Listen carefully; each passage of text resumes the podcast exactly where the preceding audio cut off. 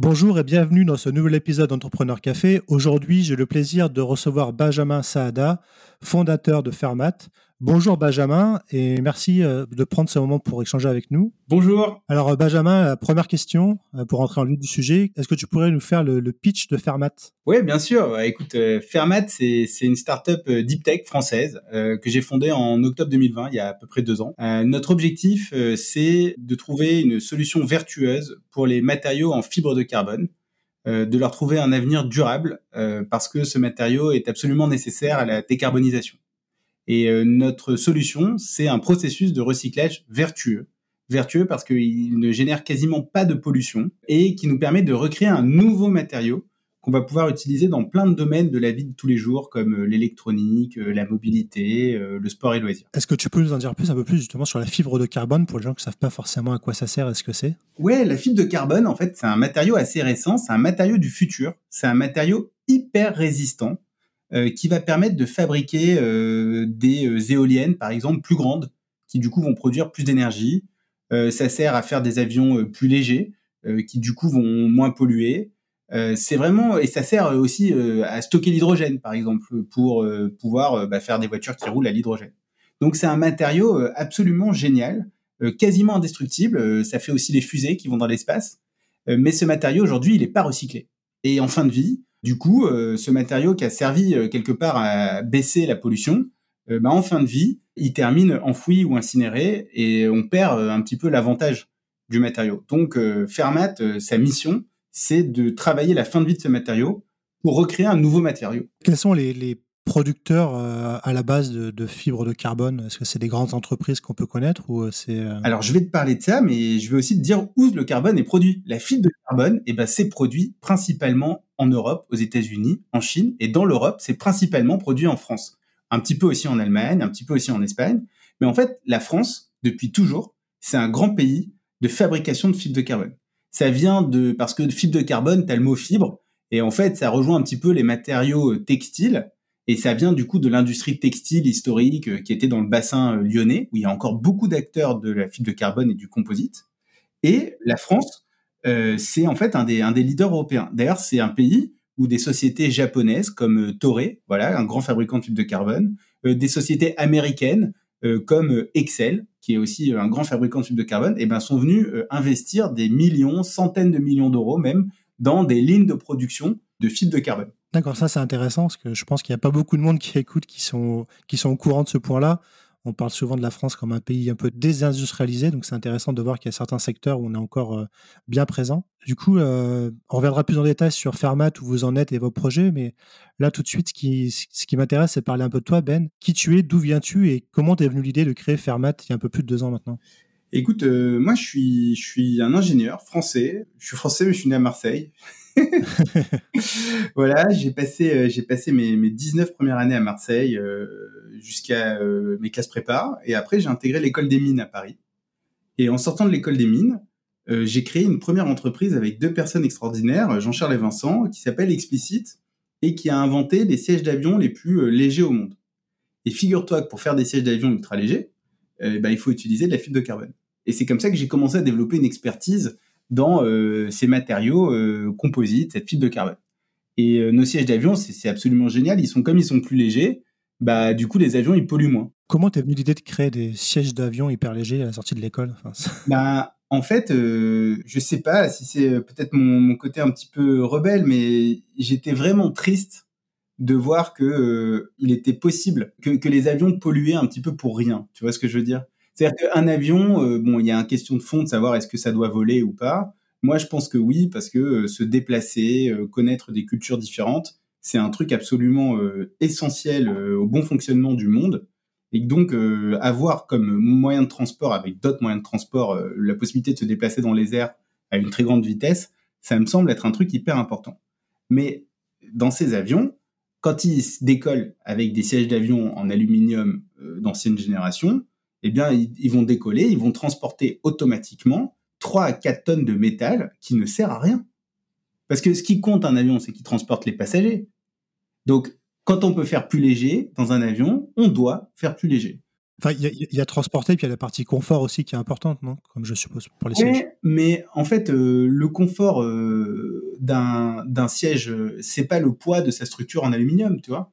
Nos, sièges, ils sont plus légers parce qu'ils sont faits en fibre de carbone, et donc ça allège le poids d'un avion. c'est pas parce qu'on a retiré la mousse. Donc, tu vois, ça, c'est un peu des prérequis. c'est un petit peu, bah, pour revenir au sujet sur la fibre de carbone, tu vois, la fibre de carbone, c'est un matériau euh, qui permet d'améliorer, euh, euh, tu vois, la légèreté, mais sans perdre en qualité. En fait, c'est un matériau même de plus grande qualité. Et donc, effectivement, en améliorant les matériaux, eh ben, tu améliores tout. Et les matériaux, la science des matériaux, c'est un, un, point essentiel pour la transition écologique. il n'y aura pas de transition écologique sans, sans nouveaux matériaux, sans nouvelles matières, c'est évident.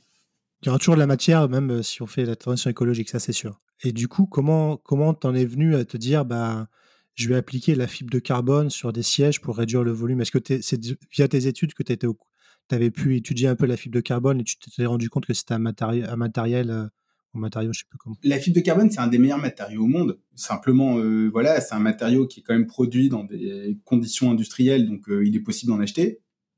tu vois, c'est pas le cas de d'autres de, produits. c'est pas un matériau issu de, de minerais extractibles.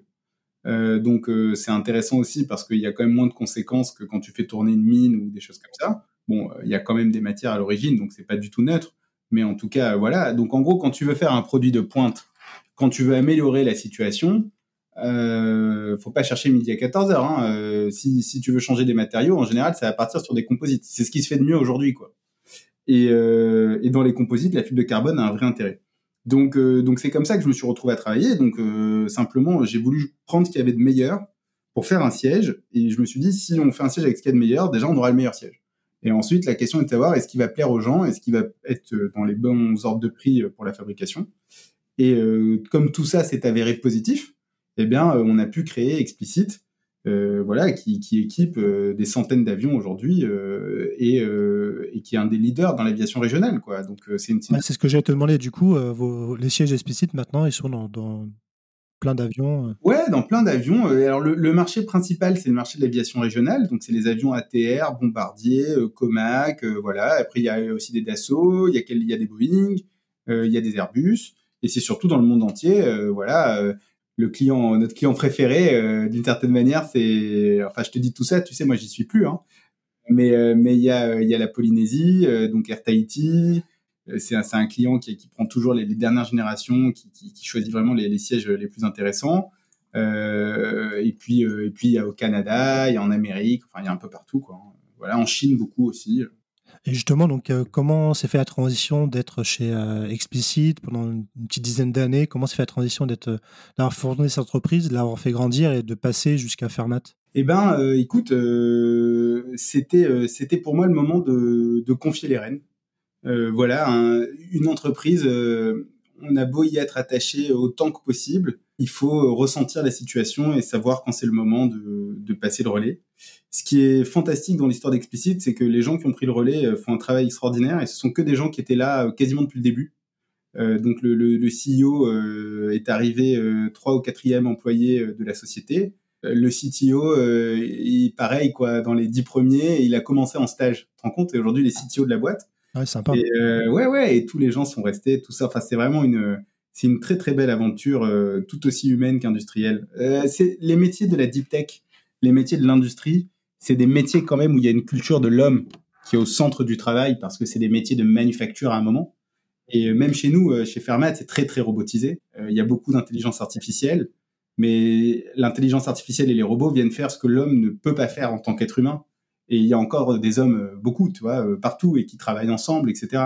Et donc, ça fait de, très, très belles. Euh, je trouve que ça fait des très belles sociétés. Et, du coup, donc tu, tu, donnes les rênes à Explicit, et là, tu te retrouves à, vouloir à, quoi prendre un peu de temps pour toi pour réfléchir à la prochaine aventure, et tout de suite, euh, l'idée te vient de rester la fuite de carbone. Comment s'est fait le déclic pour, euh, pour lancer Fermat? Ben, écoute, j'ai la chance d'avoir, euh, tu vois, depuis ma, ma, première minute euh, de, de, fin de mes études, d'avoir consacré ma, ma, carrière finalement à la décarbonation, ou en tout cas à contribuer, à essayer à, mon niveau de, de, contribuer positivement à l'environnement. Explicite, c'était une histoire dans un domaine. de ce domaine, j'ai appris plein de choses sur moi, sur les gens, sur l'industrie. J'ai noué plein de liens. Et ensuite, bah, pour moi, c'était évident. De toute façon, mon, prochain travail serait dans une sorte de continuité environnementale. Quoi. donc, ce serait aussi pour essayer d'améliorer la situation et, un petit peu améliorer la situation d'une certaine manière sans jugement pour tout le monde. Il y a, y a y a une vraie logique inclusive euh, dans le travail. Et les matériaux, c'est encore plus inclusif parce que ça touche vraiment tous les domaines. Et donc, euh, effectivement, euh, il a fallu réfléchir. Et là, je découvre qu'il y a 190 millions de tonnes de fibres de carbone qui vont être amenées et qui vont devoir être recyclées. Et que actuellement, ces déchets, ils terminent soit enfouis, soit ils sont incinérés. Quelle est la raison pour ça? Est-ce que c'est parce que c'était euh, plus économique, entre guillemets, hein, pour les industriels qui utilisaient ces, matériaux de les détruire plutôt que les recycler? Est-ce qu'il y avait une raison particulière derrière? Tous les industriels que je rencontre souhaitent avoir une fin de vie euh, honorable pour leurs matériaux. Je ne connais aucun industriel qui est heureux d'enfouir ou d'incinérer. Donc non, c'est parce qu'il n'y a pas de solution. Ce sont des matériaux indestructibles. Je te dis, ça peut aller dans l'espace. Ça sert à faire des fusées spatiales. Donc, les solutions traditionnelles de recyclage, les technologies traditionnelles, c'est la chaleur ou c'est les produits chimiques pour dissoudre. Quand tu as un matériau indestructible, euh, tu comprends bien que tu ne vas pas réussir à le dissoudre. Il a été inventé pour résister à ça, et tu vas pas réussir à le brûler. Il a été inventé pour pas brûler. Donc tu peux rien en faire. Et donc ça finit euh, enfoui parce qu'il n'y a pas d'autre solution. Comment tu as trouvé l'idée pour, pour justement pour développer cette technologie? Est-ce que c'est toi qui l'as trouvé ou est-ce que tu, tu l'as trouvé chez quelqu'un d'autre, tu t'es associé avec cette personne euh? Non, la solution a été développée euh, par Fermat. Et le principe, c'est d'utiliser euh, quelque part les bonnes vieilles méthodes, donc un recyclage mécanisé, où on ne vient pas ni faire fondre, ni brûler, ni dissoudre la matière, pour, ne pas avoir de coût environnemental. Mais ce recyclage mécanisé, on le fait avec des robots dotés d'intelligence. Et du coup, euh, ça permet de faire des choses qui étaient impossibles à faire auparavant.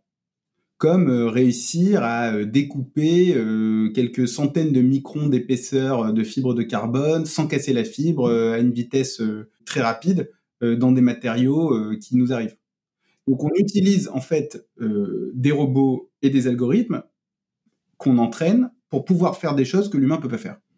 Et en faisant ça, on arrive à créer un nouveau matériau qui n'est pas euh, stricto sensu équivalent au matériau de départ, mais en revanche qui a quand même des propriétés euh, vraiment intéressantes.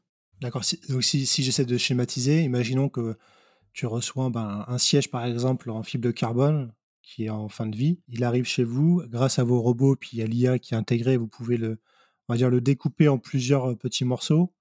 Et ces petits morceaux, après, vous pouvez les réutiliser pour faire un nouvel équipement ou un nouveau produit. Exactement. Quand, tu as eu cette idée-là, est-ce que ton premier réflexe a été d'aller voir les, bah, les utilisateurs de fibre de carbone pour euh, soumettre ton idée et voir quelle serait leur réaction si tu leur proposais de pouvoir recycler? Comment t'en es amené d'avoir l'idée et de réfléchir à la technologie à pouvoir lancer, créer la boîte et avoir des clients? Bah écoute, euh, c'est exactement ce que tu as dit, c'est-à-dire que effectivement, il y a, plusieurs piliers euh, pour une création d'entreprise, pour les, futurs entrepreneurs. Et ce qui est intéressant, c'est d'essayer de s'assurer de l'existence et de la solidité des piliers euh, les uns par rapport aux autres en même temps. Donc effectivement, tu as un pilier technologique. Est-ce que mon idée ou mon concept est physiquement réalisable? Il y a un pilier commercial. Est-ce que les gens sont intéressés par mes solutions? Et à quelles conditions? Il y a un pilier industriel. Est-ce que je vais pouvoir le faire en grande quantité? Puisqu'il y a 190 millions de tonnes et que notre mission, c'est que les carbones ne soient plus enfouis, il faut quand même qu'on ait une solution qu'on puisse multiplier pour pouvoir, ce qu'on appelle la scalabilité, multiplier pour pouvoir euh, traiter euh, tout ou partie du volume disponible. Donc euh, voilà. Et ensuite, il y a le financement. C'est quel va être le coût de tout ça et est-ce que c'est raisonnable de financer ce projet? Voilà. Donc effectivement, pour, pour les, les, entrepreneurs qui nous écoutent, c'est intéressant de réfléchir à tout ça en même temps et bien sûr, il y a une phase de progression. Et quand cette phase est atteinte, c'est-à-dire que chaque pilier est suffisamment robuste pour porter l'entreprise, là, il est temps de. C'est toujours, euh, euh, je peux que ce soit la première ou la deuxième entreprise, c'est toujours extrêmement stressant euh, d'aller déposer ses statuts, de signer les papiers qui vont bien et de créer son entreprise. Mais il faut le faire une fois que les piliers, si les piliers sont assez robustes, il faut, essayer. Une fois que tu as validé donc, le, marché, la scalabilité, l'intérêt des, utilisateurs à, recycler leur, matière, et que tu as, créé ta boîte, après, euh, la partie financement, est-ce que ça a été euh, simple de convaincre des investisseurs de la pertinence du projet? Ou est-ce que c'était un peu compliqué de leur dire que bah, va falloir que tu investisses dans tes robots Je suppose que tu as dû créer une usine. Euh, bah, ça, c'est des coûts quand même. Je, je pense que c'est une question qui est ni simple, ni, je sais pas comment répondre à ta question parce que pour moi c'est pas une question de simplicité ou de complexité. Il y a un besoin financier puisque simplement de manière pragmatique euh, il faut euh, voilà monter une usine, euh, j'en sais rien, acheter des machines, recruter des gens, etc. Bon la question c'est quel est ce montant? Et ensuite la deuxième question c'est qui a qui a la possibilité d'investir dans cette boîte?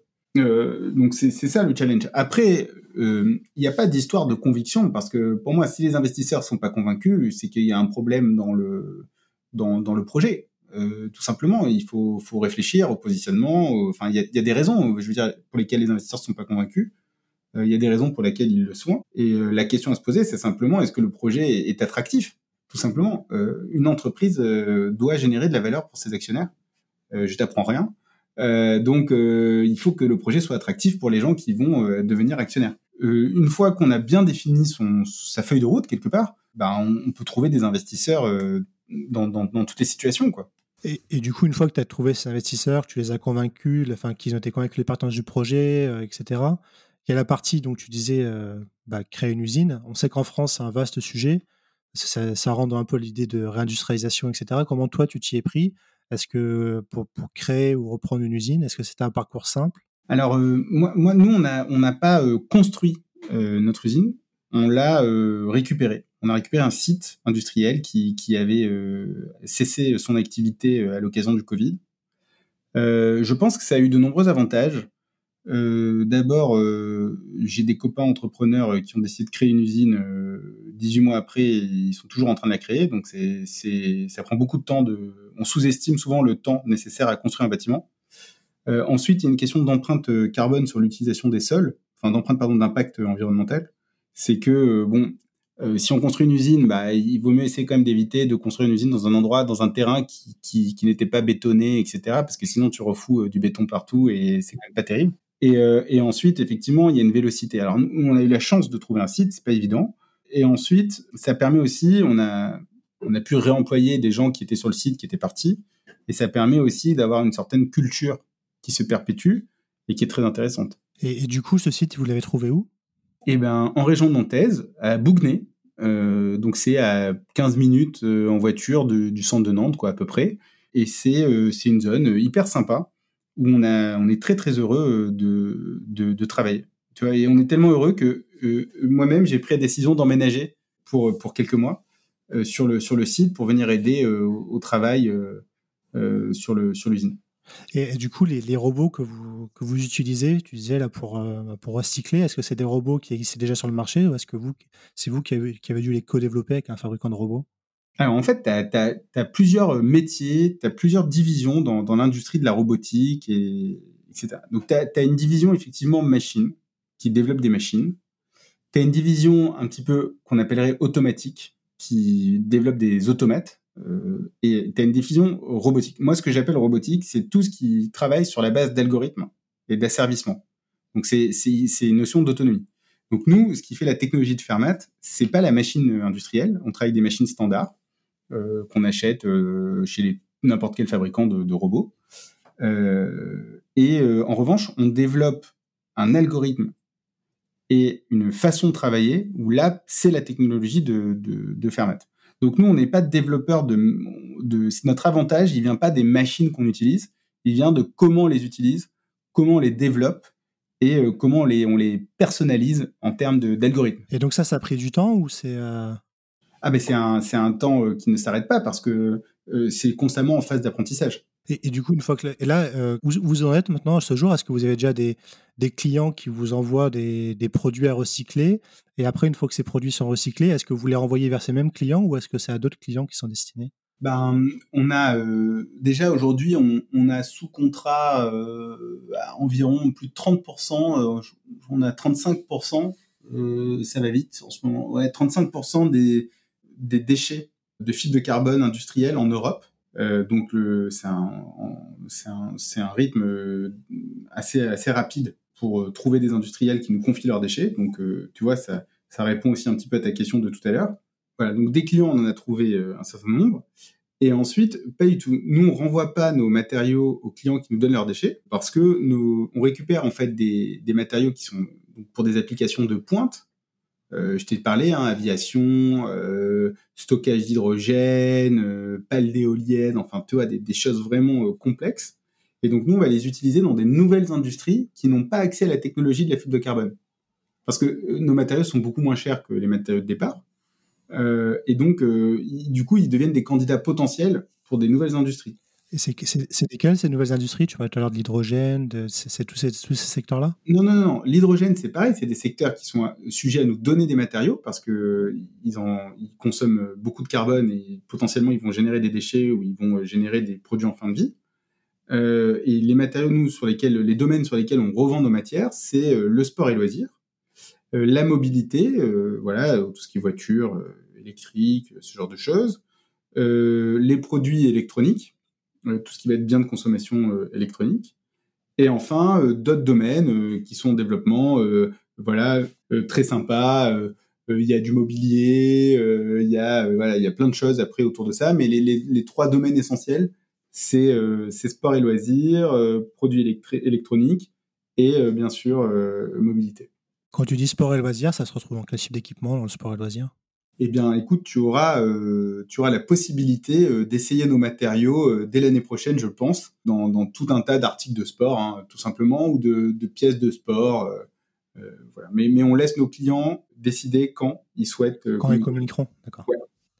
Et du coup, c'est quoi les, les, les, projets à court et moyen terme pour vous? Est-ce que c'est bah, continuer à se développer, j'imagine, mais est-ce que c'est pourquoi pas ouvrir une seconde usine dans un futur proche ou? Bien sûr, bah on va, on, nous notre prochaine, bah déjà on, on continue d'avancer en Europe. Donc euh, l'Europe c'est la France euh, site principal et on regarde de manière très attentive l'Espagne et l'Allemagne. Et ensuite on souhaite se développer outre-Atlantique aux États-Unis, voilà, de manière à pouvoir couvrir ben, 60-70% des besoins de, de, recyclage en fibre de carbone dans le monde. Parce que là, à ce jour, vous n'êtes pas vous n'avez pas de concurrents connus sur d'autres zones géographiques? Oui, il y a plein de sociétés euh, qui ont plein de technologies pour recycler la, fibre de carbone. Euh, nous, notre spécialité, c'est de faire un recyclage qui a une empreinte, un impact environnemental extrêmement faible, proche de zéro. Nous, c'est comme ça qu'on voit le problème. En fait, moi, ce qui m'intéresse et ce qui intéresse nos clients, c'est qu'on ne pollue pas et qu'on fait quelque chose d'utile. Utile, ça veut dire quoi? C'est-à-dire que c'est utilisable. À partir de là, sur ce domaine-là, on n'a pas réellement de concurrents. Mais maintenant, il y a plein de solutions et, euh, et j'ai envie de dire toutes les solutions sont bonnes à prendre. Euh, tant que ça marche à la fin et qu'on arrête d'enfouir en France, euh, dans notre beau pays, euh, le carbone, moi je, je suis content. Et est-ce que vous avez été suivi par l'État par ou les régions pour vous accompagner sur ce projet? Est-ce qu'il y a une volonté du domaine public à vous accompagner ou vous aider à grandir ou... Aujourd'hui, Fermat fonctionne pas sur des dispositifs publics ou des aides publiques ou des, des choses comme ça. Quoi. C'est pas c'est pas cœur business pour nous. Maintenant, euh, bien sûr, on est une boîte française, euh, on a une usine en Pays de la Loire, euh, dans Nantes Métropole, et voilà, on travaille avec les, institutions publiques. en France, bien sûr, on travaille avec la BPI, tout ça, mais c'est pas c'est pas clé dans notre modèle d'affaires. Et euh, donc voilà, donc on travaille en bonne intelligence avec tous les, tous les organismes. Pour vous, là, maintenant, l'objectif, c'est de grandir assez rapidement et d'attaquer les marchés à l'export et vraiment de devenir, euh, si je synthétise, un acteur de référence dans le recyclage de la fibre de carbone dans les prochaines années. Exactement, c'est l'étape de scale. Euh, on est en train de scaler, euh, on scale euh, les installations industrielles. donc oui, le mot anglais, hein, passage à l'échelle en français, mais je suis désolé, je trouve ça beaucoup plus compliqué à prononcer. donc on passe à l'échelle, on scale, on grandit. voilà, on grandit notre capacité de production, on grandit notre technologie parce qu'il y a toujours à progresser, on grandit nos équipes, on grandit nos forces de vente, on grandit le nombre de domaines, le nombre de clients. Effectivement, c'est une phase incroyable. Justement, j'avais une question par rapport à ça, c'est que souvent, bah, les, entrepreneurs comme toi qui passent dans le podcast, ou on entend aussi un peu partout autour de nous, qu'il y a une grosse difficulté à recruter des profils, bah, notamment pour la partie industrielle. Est-ce que toi, tu ressens ces difficultés de recrutement? Écoute, euh, il faut prendre en compte euh, évidemment que les gens euh, sont pas à notre disposition. Hein. donc bien sûr qu'on a besoin de recruter Là, on est passé de 20 à 80 et quasiment on a une centaine de personnes à recruter, dont des, opérateurs pour le, site de production et, aussi beaucoup d'ingénieurs, de, roboticiens, etc. Donc, bien sûr, c'est une tâche c'est une tâche primordiale des entreprises de, savoir recruter. Quoi. Pour, pour moi, c'est un travail. Quoi. Comme, enfin, tu vois ce que je veux dire C'est un, c'est une activité. Et je sais pas te dire si c'est plus dur euh, que de déposer des brevets ou créer des algorithmes, mais effectivement, c'est une tâche importante. Ouais, c'est juste qu'on se rend compte parfois que beaucoup de gens disent qu'ils ont des postes vraiment intéressants à pourvoir, mais qu'il y a tellement une tension sur certains secteurs d'activité que c'est compliqué de trouver des candidats. Quoi. Euh. C'est sûr, euh, bien sûr, oui, oui c'est vrai. Je, je dis pas, c'est pas une activité facile. Hein. il faut s'accrocher, il faut être téméraire. voilà. Après, il faut, faut aussi euh, bah, voilà, proposer des choses. Enfin, il y, a tout un système. En tout cas, chez nous, euh, le, recrutement, c'est vrai que ça occupe une, part importante de, du temps de, tous les collaborateurs. Du coup, Benjamin, on arrive au, terme de notre discussion. La, question que j'aimerais te poser pour finir, c'est euh, si tu avais un conseil à donner à des gens là, qui aimeraient se lancer dans, l'entrepreneuriat, mais qui n'ont pas forcément l'école et qui ne savent pas trop comment s'y prendre, quel serait selon toi un, bon conseil pour, pour débuter? C'est une, bonne, une bonne question. Euh, non, mais euh, il faut. Euh, je, je vais pas dire les trucs. Tu sais, faut s'accrocher, faut truc, etc. Parce que bon, bien sûr, tout ça est vrai. mais non, moi, je leur dirais de. Il faut être très, très, très, très, très, très honnête avec soi-même, avec son projet, avec ses besoins. Et plus on est honnête, plus on est transparent, plus on est capable d'accepter ce qui va pas encore, qui sera nécessaire d'améliorer, etc plus les choses peuvent, peuvent être intéressantes, je trouve, et très, très enrichissantes. En tout cas, s'il y a des gens qui ont l'envie de le faire et qui hésitent, c'est toujours intéressant d'essayer, quoi. C'est une très belle, c'est une très belle aventure. Et euh, euh, il y a plein de projets qui ratent, euh, plein de projets qui réussissent. Dans tous les cas, il y, a très peu de projets qui n'ont pas été une, une, aubaine pour les, les entrepreneurs. Bah, je trouve que c'est un très beau message et puis je souhaite beaucoup de, de succès à Ferma. Je trouve que c'est un super projet l'économie circulaire, on entend beaucoup parler et je trouve ça top qu'en France, on ait des gens comme toi qui, s'y collent, entre guillemets, et qui fassent avancer les choses. Donc, je vous souhaite plein de beaux succès. Eh ben, merci beaucoup. Merci pour ton podcast.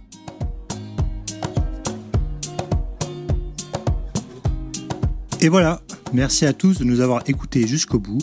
J'ai été ravi de vous faire partager ce moment avec cet entrepreneur très inspirant.